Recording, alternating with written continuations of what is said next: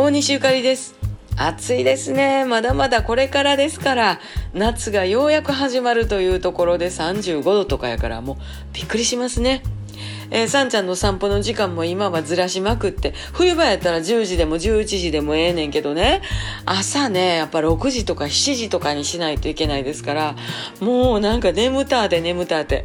だからもう朝連れて行ったらその後用事しながらうとうとして、ご飯食べたらうとうとして、えー、気ぃついたら私、さんちゃんと同じ形して2人で寝てますけれどもね。ほいで、ちょっと動いて汗かくから水分取ります。もう飲んで、寝て、飲んで、寝て、ね。